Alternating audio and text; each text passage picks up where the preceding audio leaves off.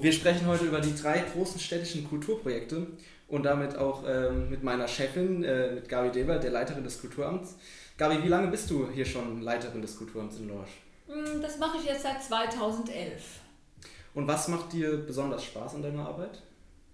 Ich glaube, als jemand, der in dieser Stadt geboren ist, also ich bin sozusagen eine aussterbende Sorte, eine Aborigine, ähm, ist es die Gestaltung dieses sozialen Kultur, Bevölkerung, dass wir wirklich Angebote machen können, die, so unser Anspruch, für alle Altersgruppen und auch für alle Bevölkerungsschichten gelten sollen und die diese Stadt verändern.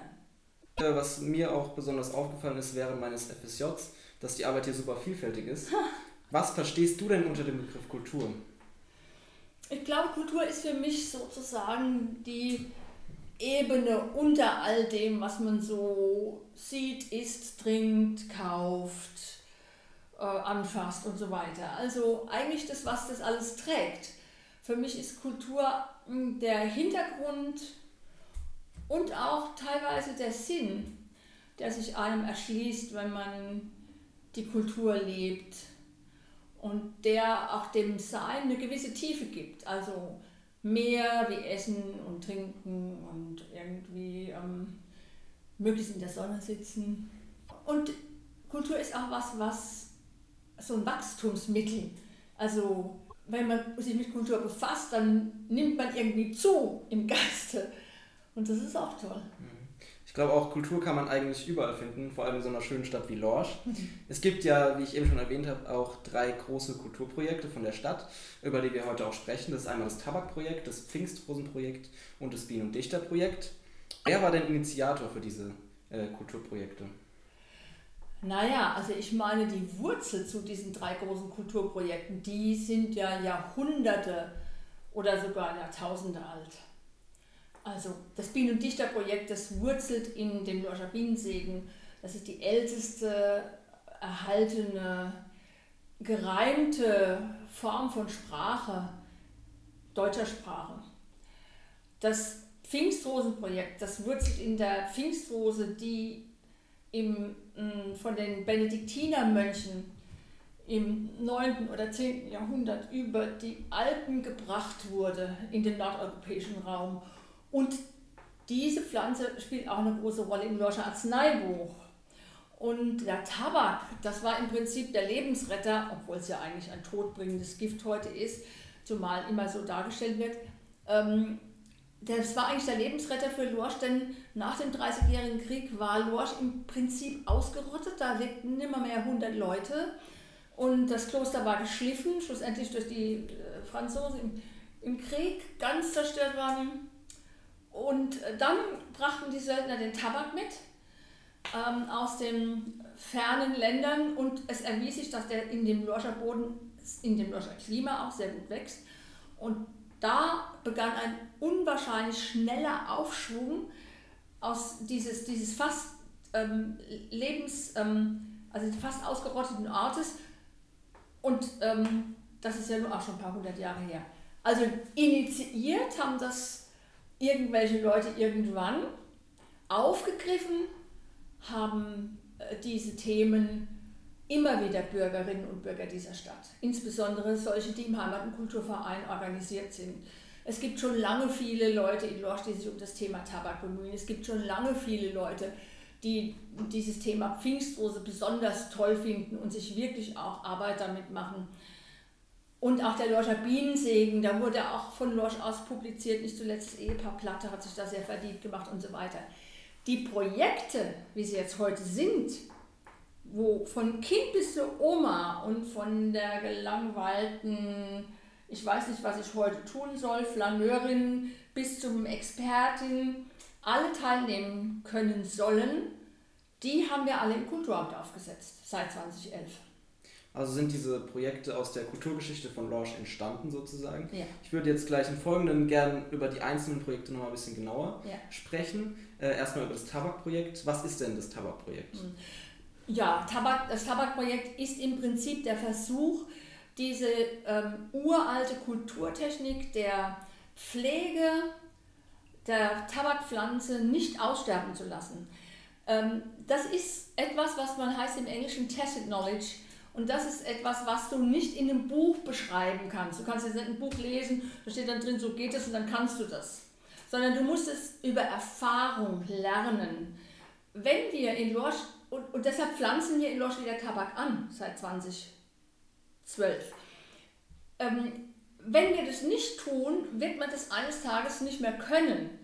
Oder sagen wir mal so, es geht so viel Wissen verloren, was immer zwischen den Zeilen steht, weil es nur in den Fingerspitzen steckt oder in der Nase oder einfach in deiner Wetterfühligkeit, dass du viele äh, Fehlschläge haben wirst. Und dieses ungeheure Wissen, was in Lorsch existiert, dadurch, dass hier über 300 Jahre Tabakanbau und Verarbeitung war, geht verloren. Wir machen das also in der Gruppe von Freiwilligen, um dieses Wissen, das die Bevölkerung sich über Jahrhunderte erarbeitet hat und was auch einen großen Impact hat auf die soziale Gemeinschaft, ähm, weiterzugeben. Das ist im Prinzip der Grund. Mhm. Wer sich da noch dran erinnert, ähm, es gibt da auch Verbindungen zu Folge 3 über Erinnerungskultur, da hat Herr Figay auch berichtet. Und zwar waren die jüdischen Bürgerloges äh, ja auch in der Tabakindustrie äh, vertreten mhm. und aktiv. Es gibt inzwischen sogar wieder eine Lorscher Zigarre, die Lorsa Brasil. Mhm. Ähm, die wird vom Tabakprojekt, ähm, das sind Leute, die sich freiwillig engagieren, angebaut, geerntet und weiterverarbeitet. Äh, ich glaube, nur ein letzter Produktionsschritt ist ja noch äh, von einer professionellen Firma, äh, muss von der professionellen Firma gemacht werden. Und ich glaube sogar, ist es schon das zweite Jahr, dass es äh, jetzt mit 100% Lorscher, Lorscher Tabak ja, ähm, hergestellt wird. Was für Arbeitsschritte gehören denn da genau dazu, dass man diese Zigarre herstellt? Naja, im Prinzip ist es so eine Geschichte, die über das ganze Jahr geht. Am St. Josefstag, 21. März, wird der Samen erstmal vorgequollen. Äh, das erkläre ich jetzt nicht en Detail, sonst geht dieser Podcast hier fünf Stunden. Also der Samen wird vorgequollen. Nach dem Eisheiligen wird dann, werden die Pflanzen aus dem Frühbeet, die dann nach dem Quellen ins Frühbeet äh, gesät wurden, werden die dann nach dem Frühbeet auf den Acker gesetzt, weil Tabak enorm frostempfindlich ist. Die folgenden Wochen bis etwa August wird der Tabak ähm, gepflegt, gedüngt, gegeizt, ähm, äh, äh, gegossen natürlich und wird dann im Spätsommer geerntet. Wenn er geerntet ist, wird er auf, mit riesig langen Nadeln, die sind vielleicht so lang wie, meine, wie mein Unterarm, werden die, werden die Blätter aufgespießt und diese aufgespießten Blätter werden dann in die Trockenschuppen, also in unserem Fall im, im, im Klosterfeld hinten, wo auch Lausham liegt, ähm, beziehungsweise in der Rheinstraße bei einem äh, alten Bauern, der früher auch Tabak gebaut hat, aufgehängt. Da, wird, da, trocknet dann die Tabak, äh, da trocknet dann die Tabakernte, die Blätter verlieren ihre grüne Farbe und werden so gelblich, bräunlich. Danach werden sie ähm, abgenommen, nochmal im Dach, kriegen sie die sogenannte Dachreife nochmal alle zusammengesetzt und dann werden sie fermentiert. Wenn es, und das musst du machen, weil es ist, damit die Bitterstoffe aus diesen Tabakpflanze rausgehen, damit er überhaupt genießbar wird, der Tabak. Nachdem äh, der Tabak fermentiert ist, das ist auch eine lange Prozedur mit mehrfachen Arbeitsschritten, werden, wird er dann ähm, in die Manufaktur gefahren es ist in Nordbaden und wird dann dort ähm, zu Zigarren verarbeitet. Also es ist wirklich ein Prozess über das ganze Jahr und ja. äh, nimmt auch viel Zeit ja. wahrscheinlich in Anspruch. Wie viele Leute engagieren sich denn da im Tabakprojekt? Ja, es sind immer so 25 etwa plus minus.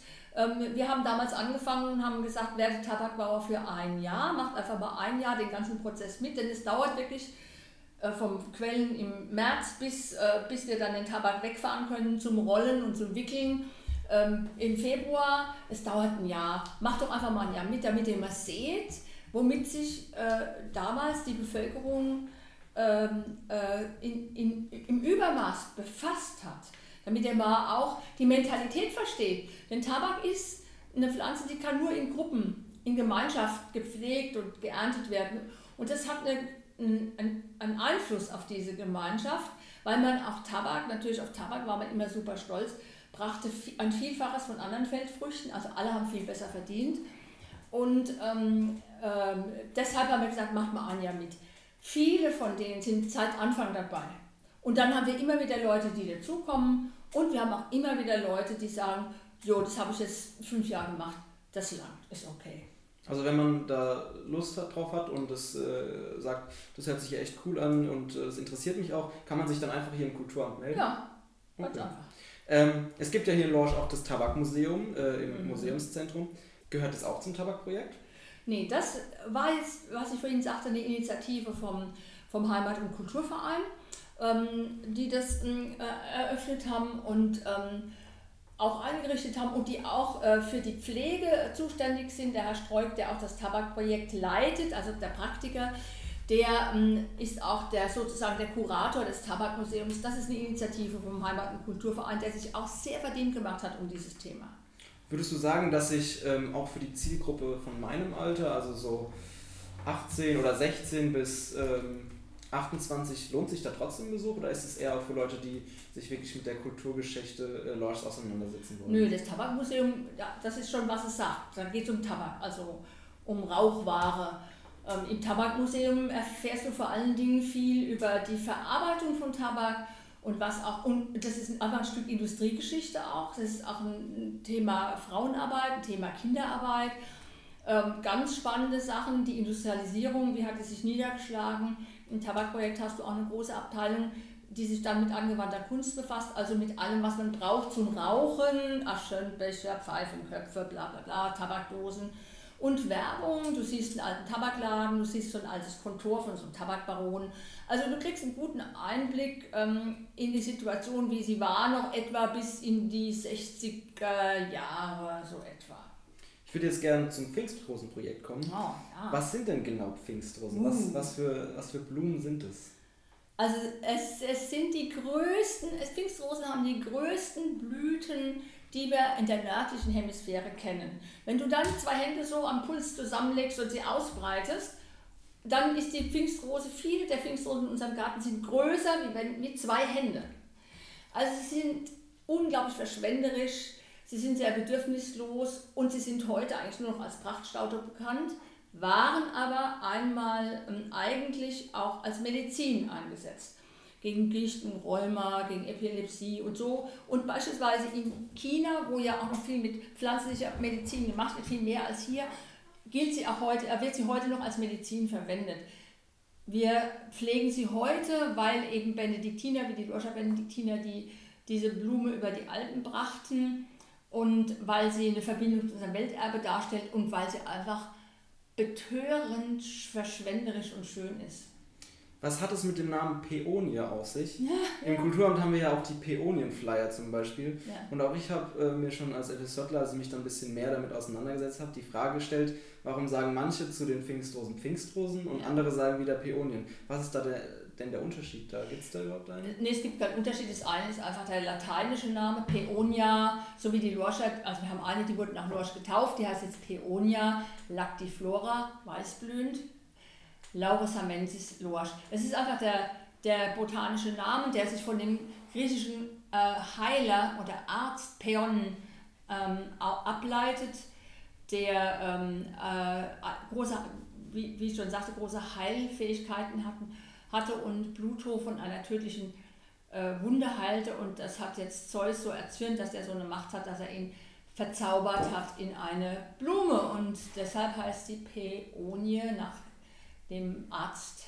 Ärztegott Peon, ähm, Peonie. Hm.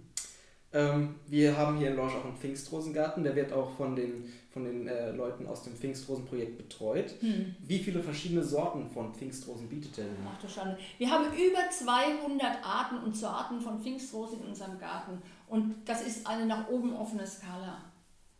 Der, der Pfingstrosengarten liegt ja zu Fuße ähm, der evangelischen Kirche und ist wirklich, also ich finde ihn sehr schön. Mhm. Ähm, lohnt sich auch jetzt noch der Besuch, oder beziehungsweise wann genau blühen denn die Pfingstrosen?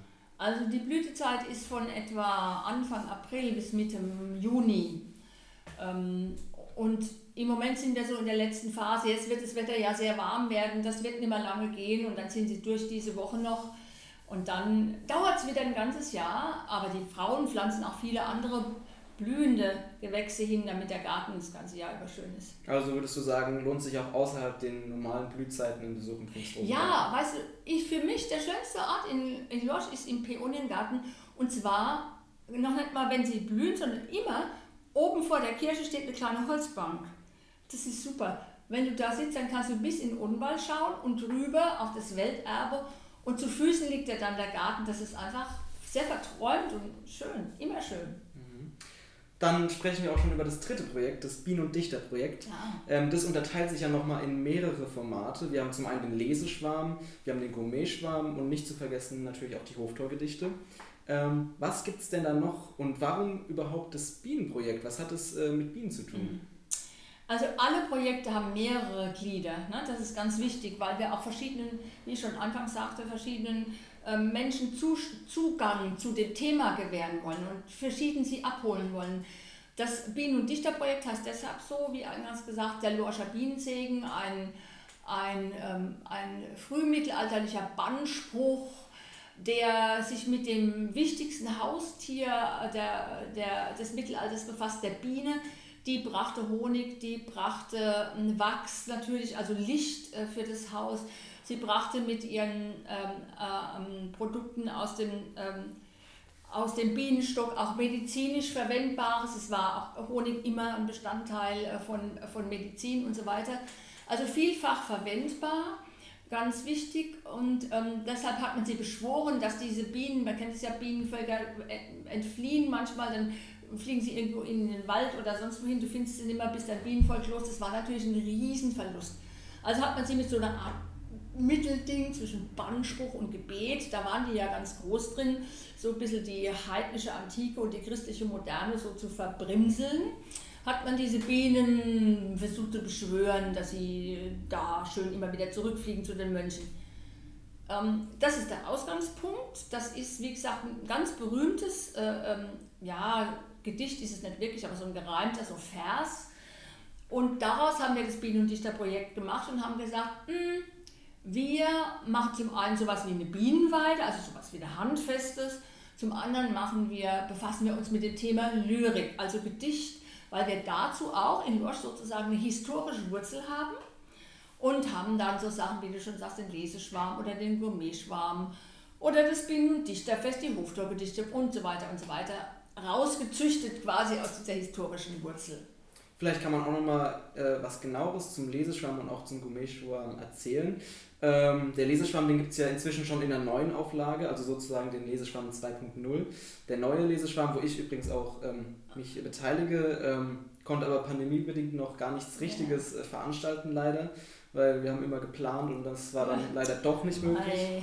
Ähm, der alte Leseschwarm äh, war ein Team aus fünf Lyrik-, Lyrik und Poesiebegeisterten Lorschern, mhm. die an verschiedenen Orten äh, in ganz Lorsch sozusagen zu äh, Lyriklesungen ausgeschwärmt sind und die dann da abgehalten haben. Ich habe auch ähm, äh, für den letzten Leseschwarm, also den, Ab, den Abschied, mhm. wo der Leseschwarm das letzte Mal sozusagen ausgeschwärmt ist, habe ich einen Factsheet erstellt. Da standen mhm. auch einige Daten drauf, die habe ich hier gerade auf meinem Zettel. Ähm, der Leseschwamm ist nämlich in, also der, der alte Leseschwamm, ist in neun Jahren mehr als 34 Mal ausgeschwärmt und hat dabei mehr als 3500 lyrikbegeisterte Leute angelockt. Und rate mal, wie viele Gedichte gelesen wurden. Was denkst du denn? Ich weiß es auch nicht mehr. Ich habe das Ding selbst geschrieben. Oh, mein Hirn.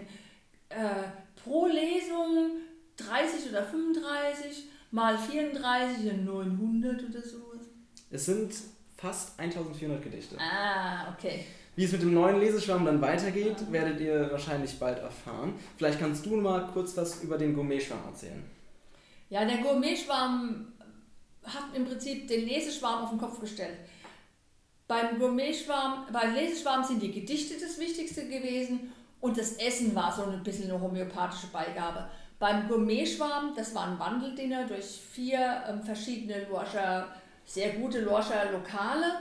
Da war das Essen das Wichtigste und die Lyrik wurde so ein bisschen eingestreut. Und das war sehr vergnüglich und kurzweilig.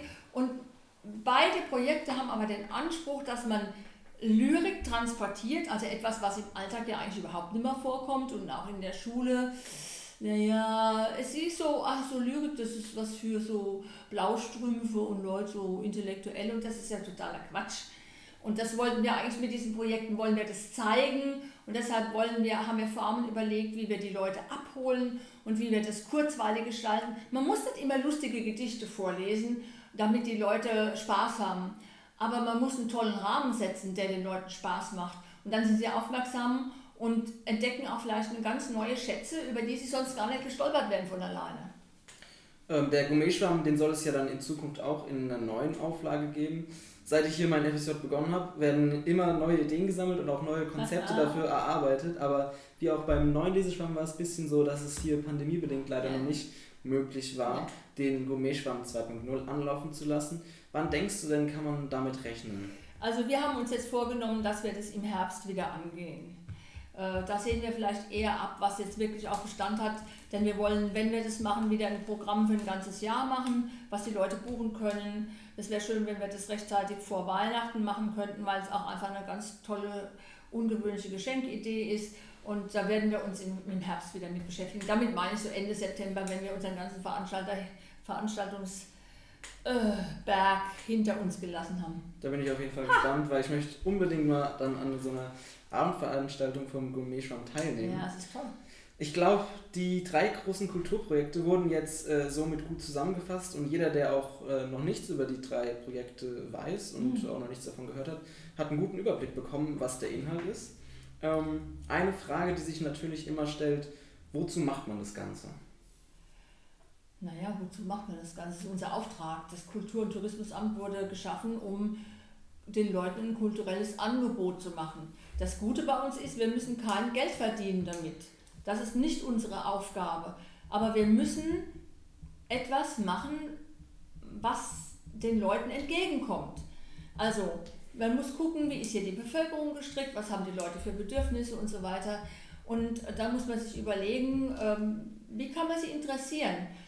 Wir haben ein Welterbe in der Stadt. Das bedeutet, unser Qualitätsanspruch ist denkbar hoch an unser Kulturprogramm. Denn das Welterbe ist unsere Messlatte. Aber ähm, man kann es so und so machen. Man kann Kultur so machen, dass alle irgendwie äh, mehr oder weniger schnell in Tiefschlaf verfallen. Und dann kann man es so machen, dass die Leute sagen, was schon rum? Das ist ja doof. Ähm, wozu machen wir das? Wir machen das einfach, um den Leuten Zugänge zu, zu eröffnen zu Themen oder auch zu Formen des Erlebens, auf die sie vielleicht alleine nicht gekommen wären oder wo sie sich nicht getraut hätten. Stichwort Lyrik, auch nur ja, so Gedichte des nicht so meins, gell. Aber dann sind sie plötzlich beim Leseschwarm da und haben eine tolle Zeit gehabt und kommen auch immer wieder, weil sie merken, ach, da so irgendwo eine Landschaft zu sitzen. Wir machen das ja auch nicht im Raum, sondern wir gehen immer woanders hin. Das ist eigentlich ein tolles Erlebnis und die Stimmung ist schön und eigentlich Gedichte, mh, ja, doch, gefällt mir. Das geht darum, dass wir Horizonte erweitern, dass wir Angebote machen und dass wir sagen, dass wir die Leute einladen. Ähm, du musst nicht ab sofort jeden Abend fünf Gedichte lesen, aber wir laden dich ein, einmal zum Leseschwarm zu kommen. Oder du musst nicht irgendwann eine Zigarre rauchen, aber mach doch einfach mal mit auf dem Tabakprojekt und guck mal, wie das die Leute verändert, wenn sie, weißt du, das ist ja wie früher in den Baumwollfeldern ja, singende Sklaven, stundenlang bei Stupida-Arbeit, das ist so ein bisschen ähnlich, ist es auf dem Tabakfeld. Das, das findest du aber heute gar nicht mehr.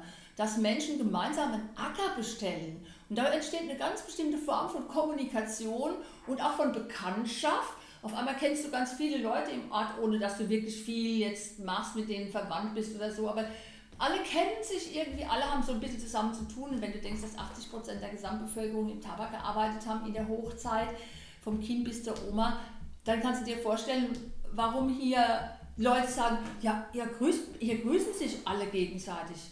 Das war so, weil man hatte zu tun miteinander. Man hatte das ganze Jahr irgendwie zu tun, lose, locker, nicht so eng jeden Tag zusammenarbeiten, aber und das gibt eine ganz andere Stimmung, eine ganz andere, oh, den kenne ich, oh, oh, wie geht's, so das, das Lockere oder das Freundliche, was oft auch in Lorsch gesagt wird, dass die Leute offen sind und so, das hat viel damit zu tun. Das ist jahrhundertelange Prägung. Das verlernst du nicht so schnell. Also wird sozusagen Kulturgeschichte auch erlebbar gemacht. Mhm. Das ist auch was, was ich durch den Podcast vor allem gemerkt habe und was mir aufgefallen ist. Ähm, das gibt es natürlich auch in Lauresheim. Der HKV mhm. bietet ja zum Beispiel, ähm, man kann ja auch zum Beispiel zu den Progrom-Gedenken kommen mit, äh, mit einer Schulklasse oder so.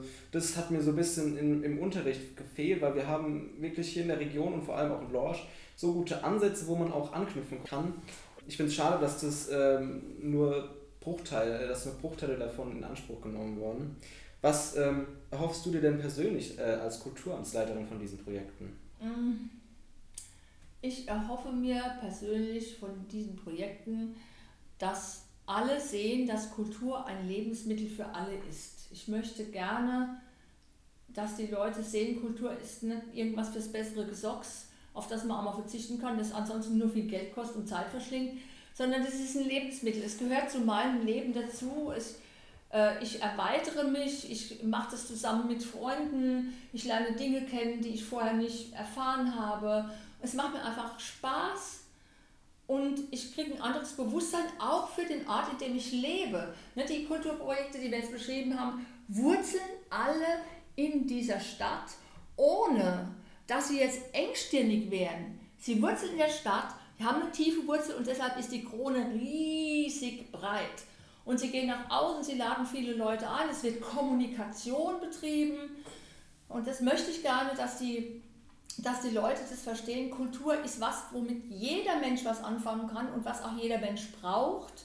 Jeder nach seiner Fasson und was einfach mein Leben bereichert. Und wenn uns das gelingen würde in Lorsch, dass die Leute das sehen und einfach Spaß daran haben und, und sich beteiligen äh, in einen oder anderen Formen, und diese ganze Sache lebendig ist und nicht nur so eine Nachsitzenkultur, oh, Kultur, das ist das, wo man hingeht und dann muss man zuhören, ach Gott, na.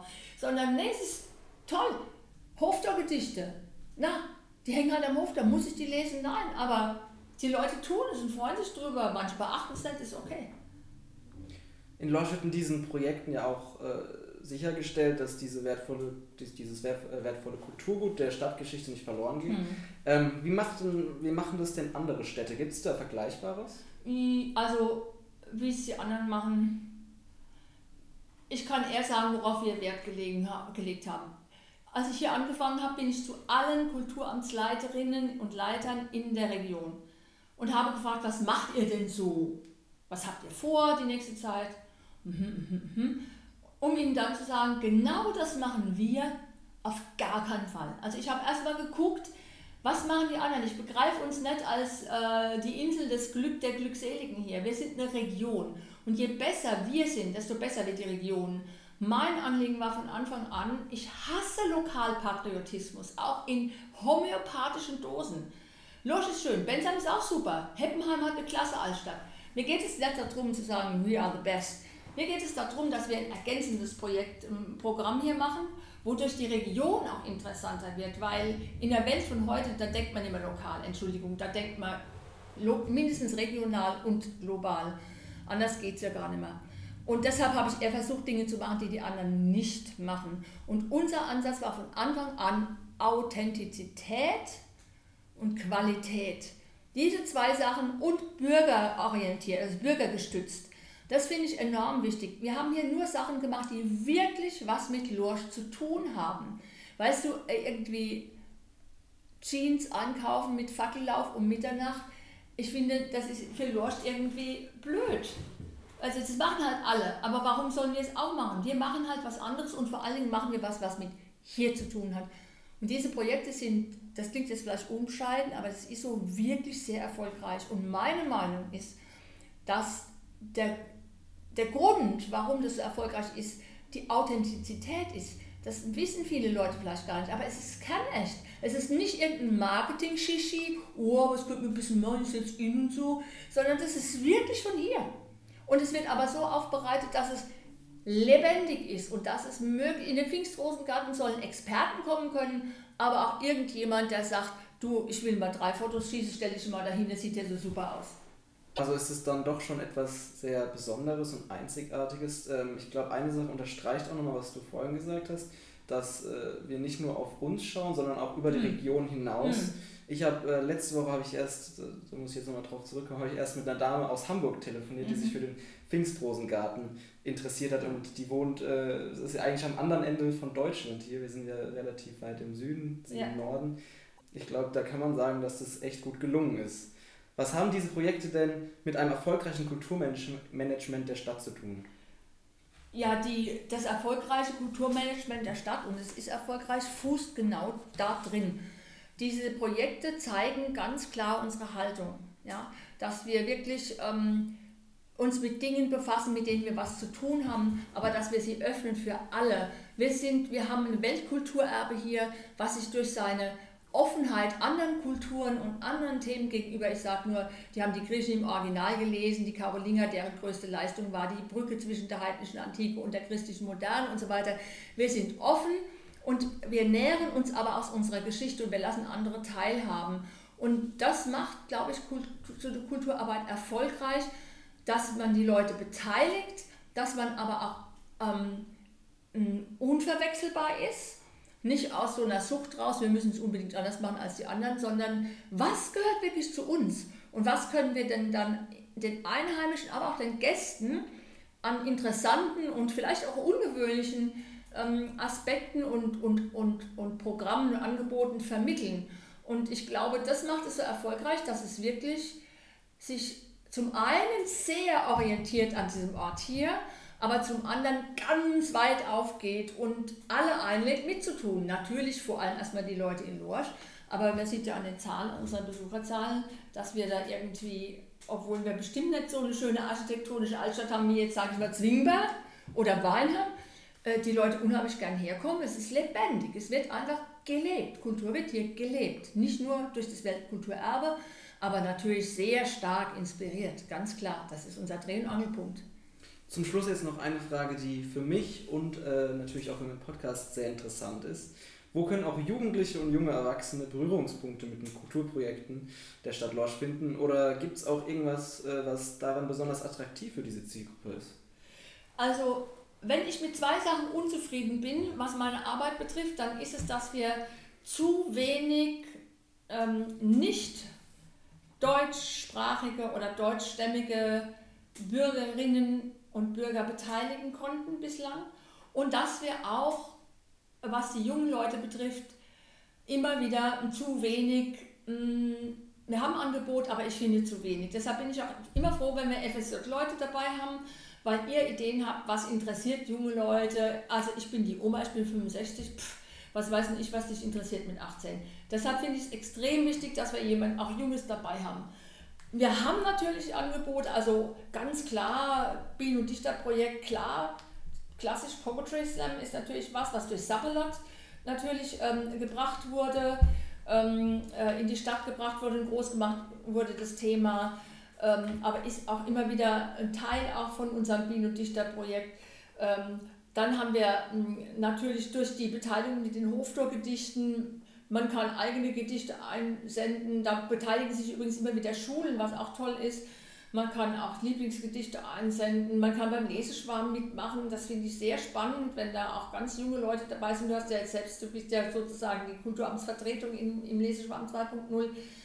Ähm, da muss man sich natürlich schon ein bisschen für Gedichte oder fürs Dichten interessieren, ist klar. Ihr Tabakprojekt, und wenn man sich nicht zu so schade ist, auf dem Acker zu stehen und die Hacke zu schwingen und dann irgendwie Leberwaschbrot zu essen, dann kann man da auf jeden Fall natürlich mitmachen, ganz klar. Dann haben wir das Tabakfest äh, äh, immer auch da. Wir haben Ausstellungen gemacht, also da können wir auch einfach vieles machen.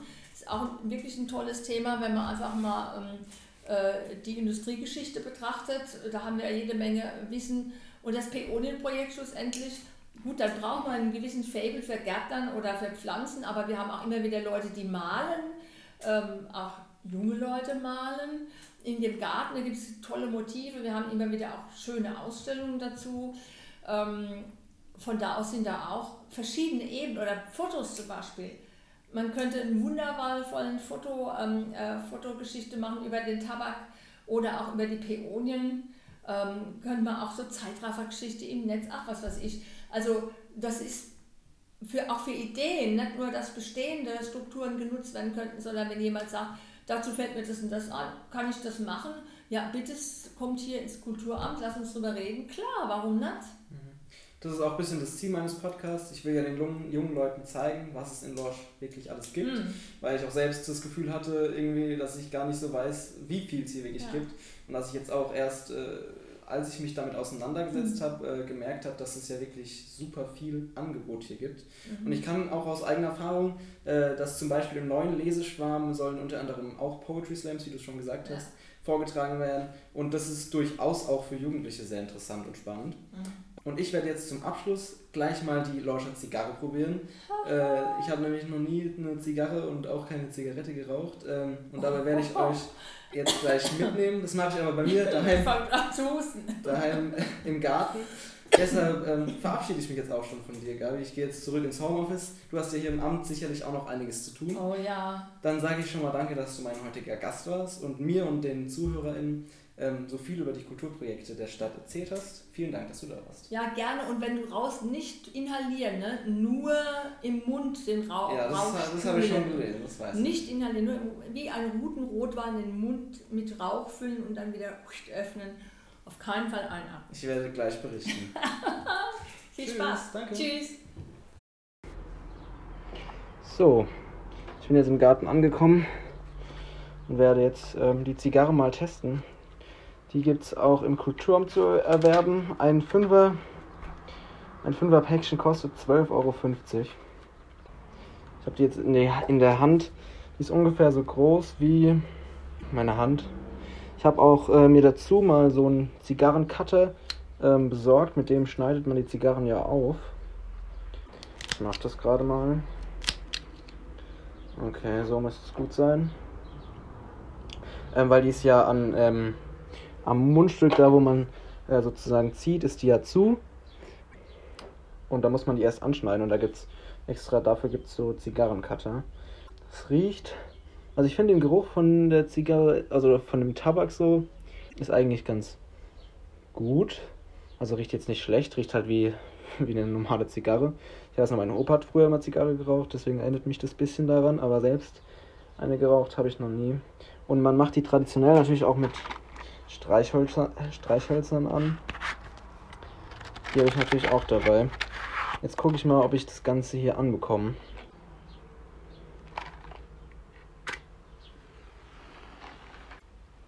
Man soll die, glaube ich, erstmal so anzünden. Und dann erst, wenn sie ein bisschen schon ange, angedämpft ist oder angebrannt, soll man erst dran ziehen. So habe ich es zumindest in einem YouTube-Video gesehen. Okay. Also ist jetzt an. Es riecht. ja. Wie damals früher, als mein Opa geraucht hat. Ich ziehe jetzt mal dran.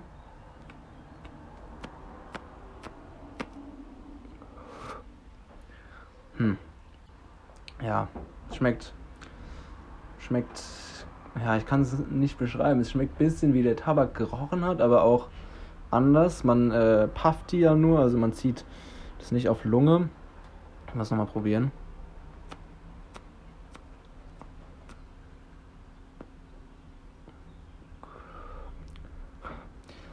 Ja, es schmeckt schon. Also, ich kann mir schon vorstellen, dass es äh, Leute gibt, äh, die das, denen das dann schmeckt, aber irgendwie für mich ist es, glaube ich, noch oder erstmal nichts. Ich muss ich probiere einfach nochmal.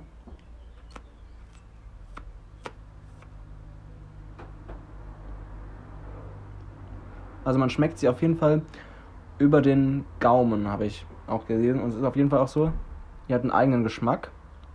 Ähm, schmeckt man schon, wenn man daran zieht. Ähm, es ist jetzt nicht äh, schlecht, aber äh, brauchen tue ich es jetzt auch nicht unbedingt, würde ich mal so sagen. Ähm, hm, ja. Also auf jeden Fall schmeckt es eigenartig. So schmeckt äh, eine Zigarre anscheinend. Ich habe jetzt natürlich auch keinen Vergleich, äh, wie andere Zigarren schmecken. Aber ich denke, ähm, dass es mh, hm, wahrscheinlich auch äh, sich von Zigarre zu Zigarre unterscheidet.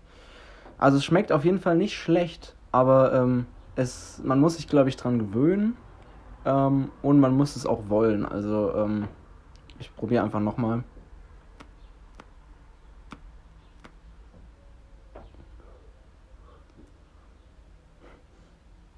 Ja, ich krieg gerade ein bisschen Flashbacks, wie mein Opa früher immer Zigarre geraucht hat. Daran erinnert mich der Geruch von dem Rauch ein bisschen. Hm. Und es ist halt auch so ein leichter Nachgeschmack auch im Mund. Es ist äh, Lorscher Tabak zu 100% Und ähm, ich glaube, äh, wenn man hier aus Lorsch oder aus der Umgebung kommt, ist es schon eine coole Sache, vielleicht auch mal so ein heimatbezogenes Produkt auch zu probieren. Also dieser Nachgeschmack, der bleibt auf jeden Fall im Mund. Ich habe jetzt auch mal was getrunken. Ähm, für mich persönlich ist es nichts, aber ich kann es euch empfehlen, wenn ihr 18 seid, dann probiert es auf jeden Fall mal. Ähm, es schmeckt auf jeden Fall sehr interessant und ich finde es auch wichtig, dass äh, man sowas auch mal ausprobiert, wenn man ähm, hier in Lorsch wohnt, weil das ist ja wirklich auch dann, es gehört zur Geschichte der Stadt Lorsch und auch wenn vielleicht sogar die Familie ähm, hier schon länger lebt und sozusagen auch vielleicht sogar in der Tabakindustrie gearbeitet hat, ist es bestimmt mal eine tolle Erfahrung. Mein Tipp jetzt einfach nur, nutzt diese tollen Projekte, die es hier gibt. Geht raus, schaut euch den Pfingstrosengarten an, schaut euch das Tabakfeld an, die Tabakscheune, die direkt daneben ist. Es gibt wirklich viel zu entdecken und ähm, ich glaube, wir sollten alle mehr anfangen wertzuschätzen, was es wirklich hier alles in Lorsch gibt und was hier auch ähm, alles angeboten wird. Und damit verabschiede ich mich auch schon für diese Folge. Ich hoffe, wir hören uns in der nächsten Folge wieder. Und bis dahin hoffe ich, dass ihr gesund bleibt und die schöne Zeit jetzt bei dem guten Wetter nutzt.